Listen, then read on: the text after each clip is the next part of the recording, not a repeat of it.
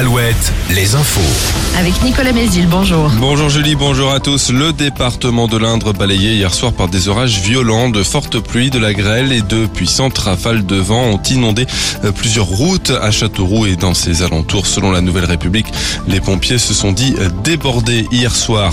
Un an de prison ferme contre le jeune homme de 20 ans impliqué dans le rodéo à moto en plein centre commercial. C'était près de Nantes à Orvaux le 21 avril dernier. Il effectuera sa peine sous bracelet électronique. L'homme avait déjà été condamné pour des délits routiers.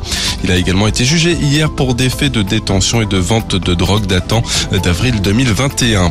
Les députés vont poursuivre aujourd'hui les débats autour de la proposition de loi de la majorité proposant de rendre obligatoire le drapeau européen sur la façade des mairies. De son côté, l'exécutif présente ce matin au Conseil des ministres sa batterie de mesures pour, je cite, sécuriser Internet. Objectif affiché, mettre fin au sentiment d'impunité en ligne.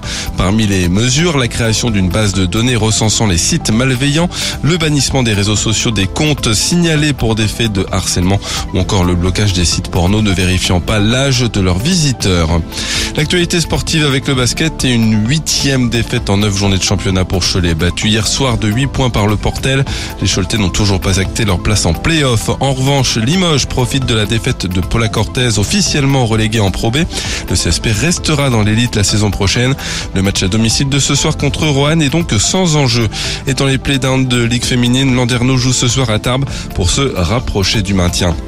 En foot, le match nul un partout hier soir entre le Real Madrid et Manchester City en demi-finale allée de la Ligue des Champions. Ce soir, dans l'autre demi-finale, choc entre Milan et l'Inter contre l'AC Milan, c'est à 21h. Et puis en national, un duel Orléans-Le Mans ce mercredi pour ouvrir la 32e journée.